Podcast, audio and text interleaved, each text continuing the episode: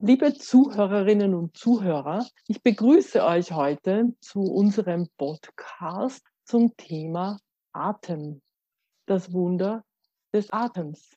Dazu darf ich einen besonderen Gast begrüßen. Sie hat das Wunder des Atems schon in ihrer Kindheit entdeckt. Sie war Hobbytänzerin und durfte früh erfahren, wie Bewegung, Atmung und Gesang zusammenspielen. Ihr Lebenslauf hat sie über eine ganz klassische Karriere mit Betriebswirtschaft, Hotel, Sprachen zu ihrem jetzigen Beruf geführt. Und es ist unsere wunderbare Karin Mainzer.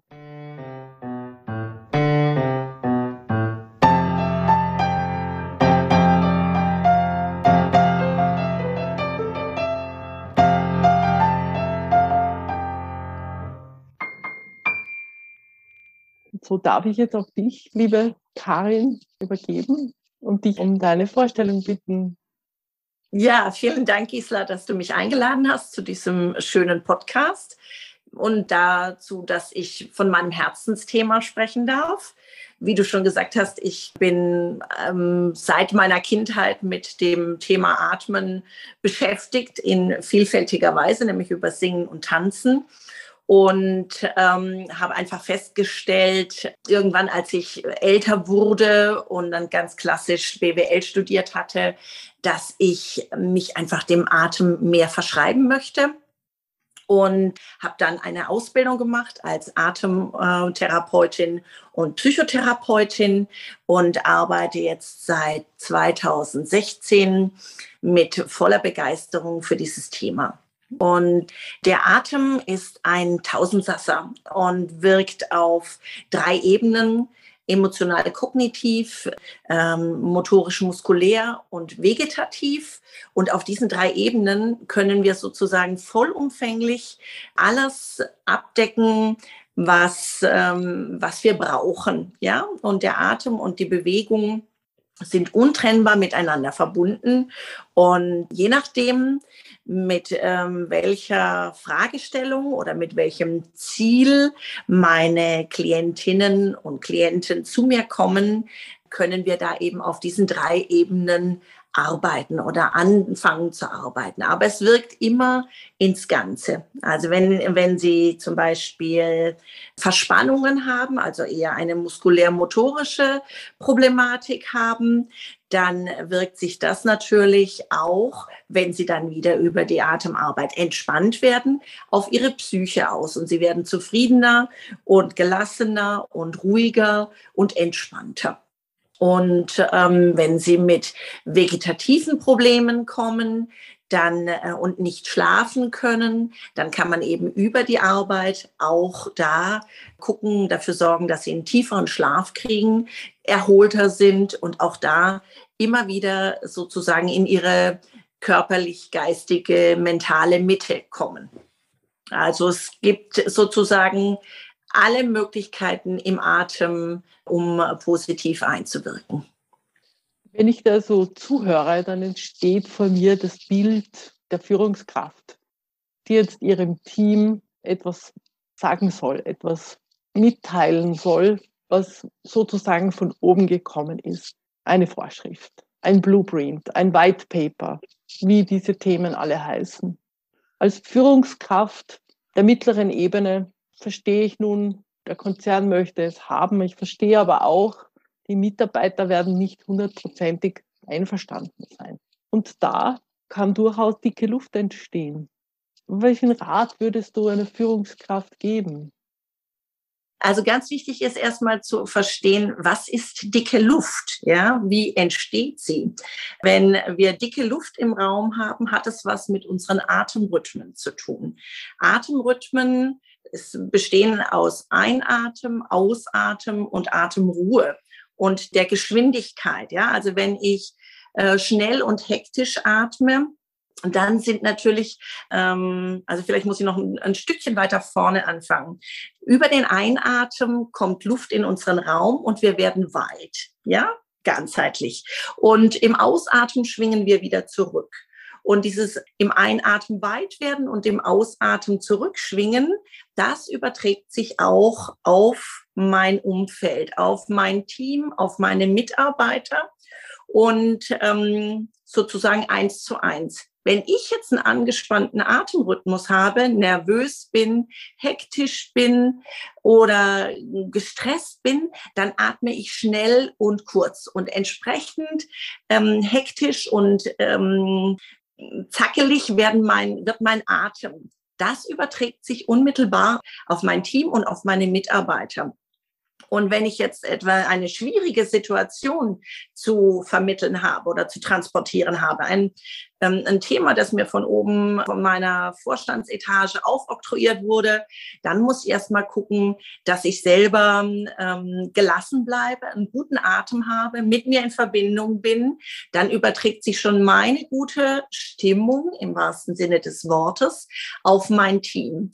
Und wenn ich dann noch sozusagen mein Team mit ins Boot holen möchte, dann kann ich als Führungskraft hergehen und einfach ähm, in so einer kleinen Übung mit gutem Beispiel vorangehen und sagen, so, wir machen jetzt mal zwei, drei Minuten, unterbrechen wir hier diese ähm, heftige Diskussion oder diese, diese schwierige Geschichte und ähm, wenden uns äh, mit einer kleinen Körperübung unserem Wohlbefinden zu. Ja, wir öffnen die Fenster und dann machen wir eine große Bewegung und malen ein Riesenherz in, in den Raum hinein, nach oben.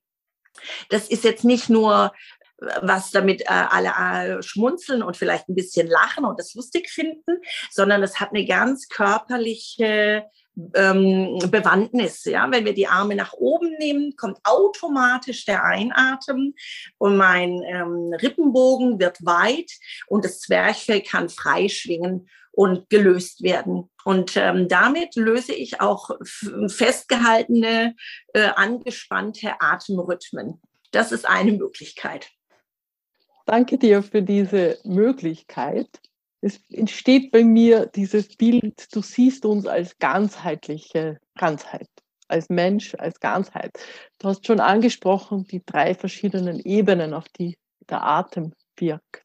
Es führt mich zu dem Thema Haltung, innere Haltung, Wertigkeit welche Wertigkeit messen wir in unserer Gesellschaft den Atem, dem Atem zu? Wie gehen wir da damit um? Hat es eine Wirkung oder wie ist diese Wirkung des Atems auf uns selbst, auf unsere, eigentlich auf unseren Umgang mit uns selbst? Schätzen wir uns wert? Wie würdest du aus dieser Sicht das Thema also Atem sehen? Du sprichst ein ganz wichtiges Thema an, Gisela. Es ist so, eigentlich ist der Atem ein Tausendsasser. Ja, also eigentlich kann er alles.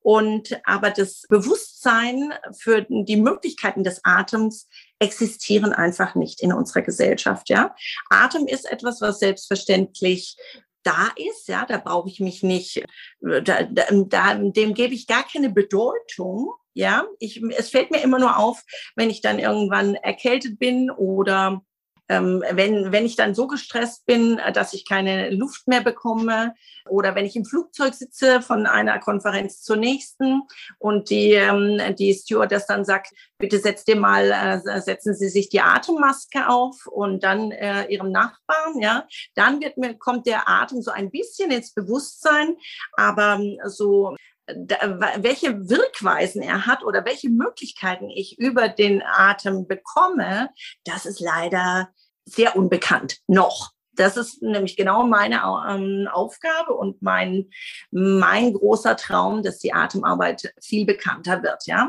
äh, die deutsche Sprache bietet wahnsinnig viele Möglichkeiten, immer wieder an den Atem zu referieren. Ja? Sozusagen, wenn ich äh, sage, ah, die Situation ist stimmig, hat es was mit Stimme zu tun. Stimme wiederum ist Ausatmen. Wenn ich sage aufrichtig, ja, ich bin aufrichtig oder nimm mal Haltung ein, dann hat es auch was mit meinem Atem zu tun, weil Atem und Bewegung hängen eins zu eins zusammen. Ja, wenn ich jede Gewichtsverlagerung, jeder Schritt, den ich mache, bringt mich wieder in ein neues Gleichgewicht und verändert immer meinen Atem.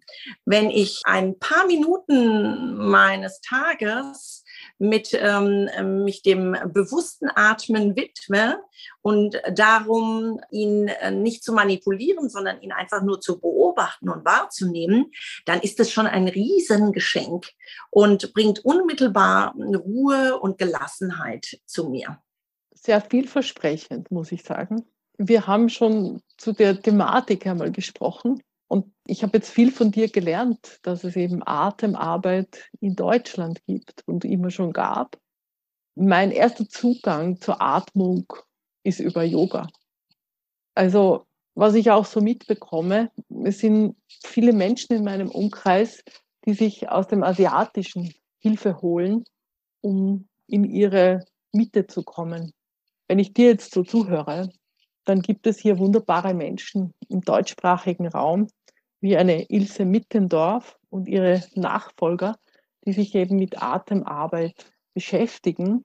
Und da würde mich jetzt interessieren, wir haben bis jetzt gesprochen, Atem und Bewegung, Atem und Stimme. Wie ist der Zusammenhang zwischen Atem und Seele oder Psyche? Ja, alles, was wir erleben, erleben wir über den Atem und mit dem Atem oder auch durch den Atem. Das heißt, was wir denken, fühlen, sagen, ist unmittelbar beeinflusst unmittelbar meinen Atem. Ja, und ähm, wenn ich, ich mache immer ein, ein Beispiel, damit es klar wird wenn wir zum Beispiel ein Krimi gucken, ja, und gruselige Musik hören, dann ähm, machen wir oder oder wir wissen, der Mörder kommt gleich um die Ecke und wir sehen das und wir sind schon so in in dieser Spannung, ja, dann machen wir fest, wir halten den Atem an und das Zwerchfell kann nicht schwingen.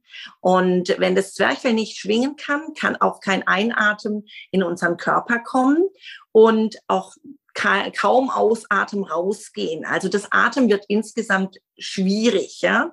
Und wenn es jetzt nicht gerade der Sonntagabendskrimi ist, ähm, sondern tatsächlich eine reale Situation, in der wir Angst haben, und dann passiert genau das. Wir machen fest, das Zwerchfell kann nicht schwingen. Und wenn wir dann keinen Atem mehr holen können, weil alles ähm, wie, wie zubetoniert, wie, wie gepanzert ist, dann ähm, äh, entsteht daraus ein Teufelskreislauf. Also wenn ich keine Luft mehr kriege, wird die Angst größer. Und wenn ich Angst größer habe, kriege ich noch weniger Luft. Also und dann kriege ich irgendwann Panik und äh, Todesangst. Ja, also das ist sozusagen äh, und das ist das Schlimmste, was uns passieren kann. Also müssen wir immer gucken, dass wir also immer wieder sozusagen ins Lösen kommen und gucken, dass dieses Zwerchfell freischwingen kann. Wenn das so ist, dann ähm, und wenn wir lernen, nicht erst zu warten, bis es äh, sozusagen, bis wir keine Luft mehr kriegen, sondern schon diese Störfaktoren vorher erkennen können und Routinen in unseren Tag einbauen, um gelassen auf äh, schwierige Situationen reagieren zu können, dann haben wir ein Stück der Atemarbeit verstanden und die Wirkung auf die Seele ich bin eine, eine große Bewunderin der menschlichen Natur und was uns die Schöpfung an Möglichkeiten mitgegeben hat. Möglichkeiten, die wir unbewusst haben und unbewusst nutzen können und solche, die wir sehr bewusst machen können und bewusst eingreifen können. Und da kommt mir jetzt dieses Beispiel nicht. Es gibt so einen, so einen alten Teil unseres Gehirns, der ganz automatisch funktioniert, ja, mit äh, Flüchten, Kämpfen, Todstellen. Und der ist aber ausgerichtet für ein paar Minuten. Also, dass man in ein paar Minuten in Gefahrensituationen eben über menschliche Kräfte bekommt und reagieren kann. Leider gibt es auch, oder Gott sei Dank gibt es auch die Varianten, wo das einfach ein längerer Stressprozess ist, den Menschen aushalten. Und da ist jetzt meine Frage an dich, wie ist dieses Zusammenspiel zwischen Bewusstsein, bewusstes Steuern und Atem, der einfach von selbst kommt? Wie kann man da lernen? Wie kann man sich hier bewusster mit dem Atem beschäftigen?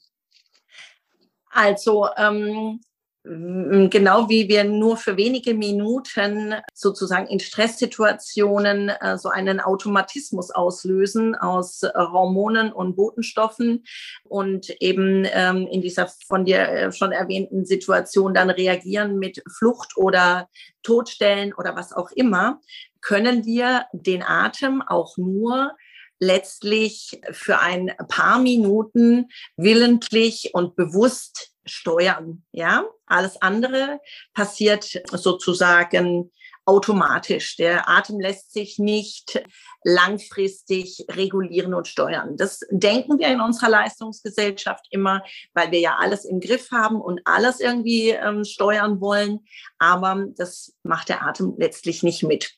Wenn du dich aber dem Atem bewusst zuwendest und ihn lernst zu beobachten, Rituale in deinen Tag einzubauen, wie morgens ähm, äh, sozusagen bewusst ein paar Schritte zu gehen von deinem Bett zum, zum Waschbecken und zum Zähneputzen und dich bewusst auf dieses Atmen einlässt, dann kannst du einfach, einfach, ähm, oder dann gibt es einfach Möglichkeiten, diesem, deinem Atem mehr zu begegnen, den als ähm, sozusagen deinen eigenen Atemrhythmus für dich wahrnehmen zu lernen und dich darauf zu verlassen, dass der für dich da ist, ja, und du ihn ähm, immer bei dir hast und du brauchst ihn gar nicht, du musst jetzt gar nicht sagen, äh, anbrüllen und sagen, komm her oder was mache ich jetzt, sondern ähm, einfach dem Atem so ein bisschen das Zepter zu überlassen und so darauf zu warten, dass er von alleine wiederkommt. Das ist eine große Herausforderung. Und neulich habe ich mit einer jungen Führungskraft gesprochen, und wir hatten im Rahmen von so einer ähm, äh, Outdoor-Atem-Session dann hinterher noch ein bisschen zusammengesessen und reflektiert. Und dann habe ich auch gesagt, ja, dreizyklisches Atemgeschehen, einatmen, ausatmen und ähm, äh, warten darauf, dass der Atem von alleine wiederkommt. Ja? Und dann sagte sie, ja, wie lange muss ich denn dann warten? Und dann haben wir, haben wir alle gelacht, ja, weil sie, sie dachte, sie müsste jetzt auf irgendwas zählen oder sie müsste jetzt irgendwie eine halbe Minute oder eine Dreiviertelsminute ihren ähm, Atem anhalten und dann wieder einatmen. Also sozusagen, äh, dass sie das willentlich steuern müsste.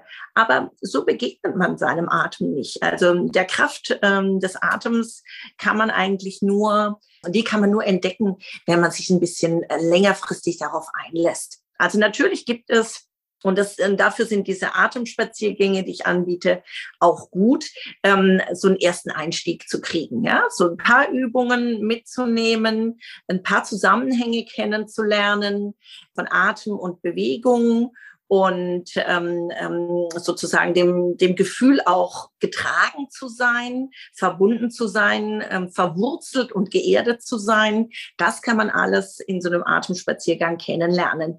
Darüber hinaus, wenn man dann ähm, denkt, so wow, das ist jetzt aber das Thema, also wenn es dann einem so geht wie mir, dass man neugierig geworden ist und mehr darüber erfahren möchte, dann ähm, gibt es natürlich ähm, andere Möglichkeiten. Da gibt es eins zu eins Sessions mit mir, wo ich ganz individuell auf äh, die Bedürfnisse eingehe.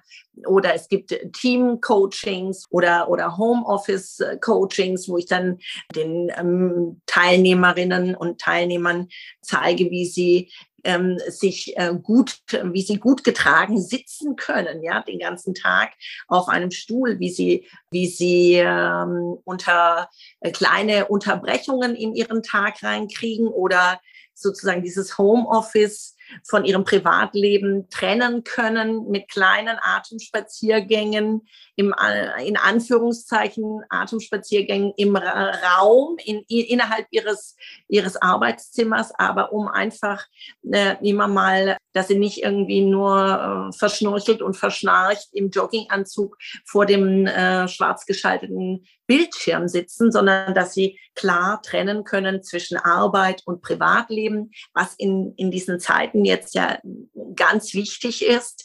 Und also da kann man über die Atemarbeit ganz viel mitnehmen, aber nicht mit Willenskraft, sondern mit Hingabe.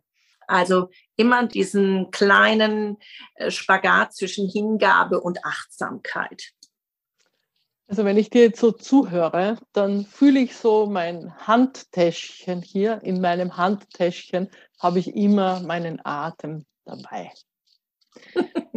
Und der Atem, der trägt mich. Und jetzt ist es so, alles, was man gern hat, alles, was gut für einen ist, braucht auch ein bisschen Pflege. Und das ist jetzt, wenn ich dir so zuhöre, ich kann jetzt den Atem nicht willentlich beeinflussen, aber ich kann was Gutes für ihn tun. Ich kann einmal das Fenster aufmachen, ich kann einmal die Arme nach oben geben, ich kann ein Herz in die Luft malen, ich kann einen Spaziergang machen, ich kann vielleicht auch Ruhe geben, ich kann, würde ich einmal für mich sagen, Musik hören. Und so entsteht jetzt bei mir ein neues Bewusstsein. Also der Atem ist da, ich lasse mich auf den Atem ein. Im Unterschied zu, ich will den, den Atem im Griff haben. Das geht nicht. Aber ich lasse es zu und erinnere mich an ein Erlebnis beim Laufen mit einem wunderbaren Trainer. Der hat es uns so weit beigebracht, dass wir in unserem Atemrhythmus gelaufen sind. Die Aufgabe war, nie außer Atem zu kommen, sondern mit dem Atem schneller zu werden. Und da ist jetzt meine Frage an dich, wie ist so das Spektrum deiner Klienten, Klientinnen, die zu dir kommen? Ich hatte tatsächlich, also dein Thema, das mit dem, dem Laufen und dem Atmen, das ist ein ganz gutes Beispiel. Und ich hatte tatsächlich einen jungen Klienten, der ist auch gelaufen, aber er bekam immer Seitenstechen beim Laufen. Und also unser Thema war jetzt nicht, ihn, ihm das Laufen beizubringen, sondern einfach erstmal diese Zusammenhänge zu klären, ja, zwischen Atem und Bewegung und dass entweder der, die Bewegung dem Atem folgt oder der, der Atem der Bewegung folgt. Also diese zwei Möglichkeiten gibt es. Wenn du läufst, und diese Erfahrung hast du ja ähm, offensichtlich gemacht, und du musst einen guten Trainer gehabt haben, weil er hat gesagt, ähm, ähm, sozusagen, er hat äh, darauf hingewiesen, dass ihr euch den Atem nicht reguliert. Und wenn du das nicht regulierst, dann kommst du in so einen Flow und dieser Atem kommt und geht einfach, ohne dass du dich anstrengst. Und du könntest die nächsten 300 Jahre vermutlich weiterlaufen, ohne irgendeine Pause machen zu müssen.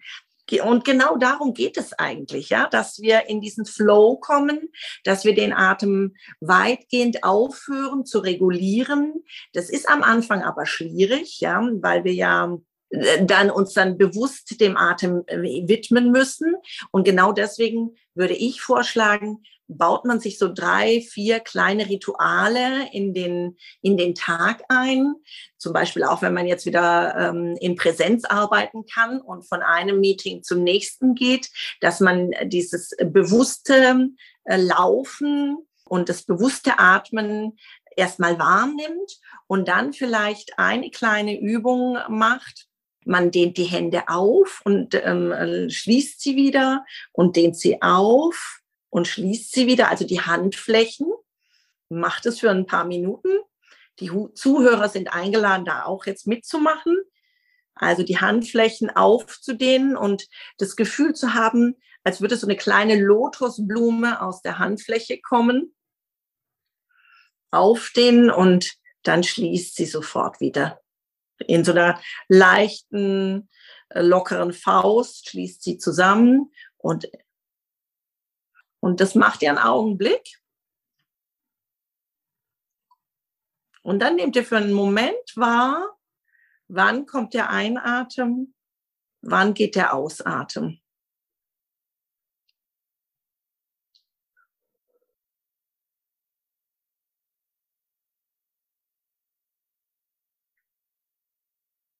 Also ich kann sehen, dass es äh, funktioniert, Gisela. Wie ist es für dich? Also für mich ist es sehr angenehm. Weißt ich du, wann der Einatmen kommt? Ja, wenn ich es aufmache. Genau, wenn beim Aufdehnen kommt der Einatmen und beim Zurückschwingen und Schließen geht der Ausatmen. Und wenn ich nervös und aufgeregt bin, dann ähm, kann ich bewusst diese Übung langsamer machen ja, dann äh, löst sich, äh, legt sich meine Aufregung. Und wenn ich schlapp bin und müde bin und aber äh, den nächsten Termin noch vor mir habe, dann kann ich einfach hergehen und die Übung ein bisschen schneller machen Und damit motiviere oder inspiriere ich meinen Atem einfach da auch mitzugehen mit dieser Bewegung und meinen Atem schneller werden zu lassen. Und sofort kommt mehr Lebendigkeit und Energie in meinen Körper, ohne dass ich jetzt den sozusagen zu und aufmache ganz bewusst und, ähm, und warte und reguliere und rummache. Für mich entsteht jetzt da noch dieses Bild des Flusses. Du hast schon angesprochen, im Flow sein über den, über den Körper. Das erzeugt auch ein Glücksgefühl in mir, weil ich dann das Gefühl habe, man kommt gar nie außer Atem, man kann aber schneller werden und man kann aber auch langsamer werden. Also der genau. Atem ist wie die Musik, sozusagen meine Lebensmusik, mit der ich ja immer verbunden bin. Ein ganz schönes Bild, Gisela. Ein ganz tolles Bild. Also ich komme ja über Singen äh, zum, zum Atmen und da ist zwar einerseits sozusagen auch ein, ein Takt und ein Rhythmus vorgegeben, aber nichtsdestotrotz dieses, wir sind da ja auch im Flow und diese, mit der Musik gehen wir weiter und es geht auch in der Musik immer, und das ist noch ein Aspekt, den ich noch gar nicht erwähnt, erwähnt habe, es geht immer um den zugelassenen Atem, ja. Und beim zugelassenen Atem geht es immer um den zugelassenen Einatmen, ja.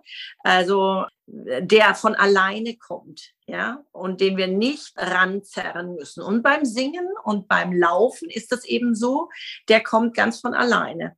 Und mal kommt er schneller und mal kommt er langsamer. Und das ist völlig in Ordnung. Ja, das Leben ist so, ja, mit diesem mal, ähm, äh, mal ein bisschen mehr, mal ein bisschen weniger, aber es ist, es hört ja nie auf, ja. Also bis zum letzten Atemzug nicht. Und diese Gelassenheit und diese Freude, die das bringt, das, das sorgt auch dafür, dass wir gesund sind und gesund bleiben. Ja, also wenn wir diese Gelassenheit und dieses Vertrauen, dass der Atem uns trägt und uns nährt, erleben, also es geht ja darum, dass wir den Atem erleben und über dieses Erleben auch Synapsen in unserem Gehirn ähm, natürlich, die, diese Autobahnen in unserem Gehirn auch bearbeitet werden und ähm, es einfach positiv insgesamt auf allen Ebenen äh, auf uns einwirkt. Darum geht es.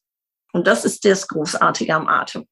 Dann bedanke ich mich für das Geschenk und das Beschreiben des Geschenkes, das uns die Natur mitgegeben hat und freue mich auf Workshops mit dir, auf Vortrag mit dir und freue mich, dass wir unseren Atem pflegen dürfen und auch aus diesem Atem spüren, wie toll wir selber sind und wie toll unsere Umgebung ist und was wir alles in uns an Kraft und Möglichkeiten haben durch den Atem. Vielen Dank. Vielen Dank, Gisela, dass du mir die Gelegenheit gegeben hast. Und vielen Dank an die Zuhörer und Zuhörerinnen unseres Podcasts von Presence Nest, dem Kongress für Präsenz, Leadership und Augenhöhe. you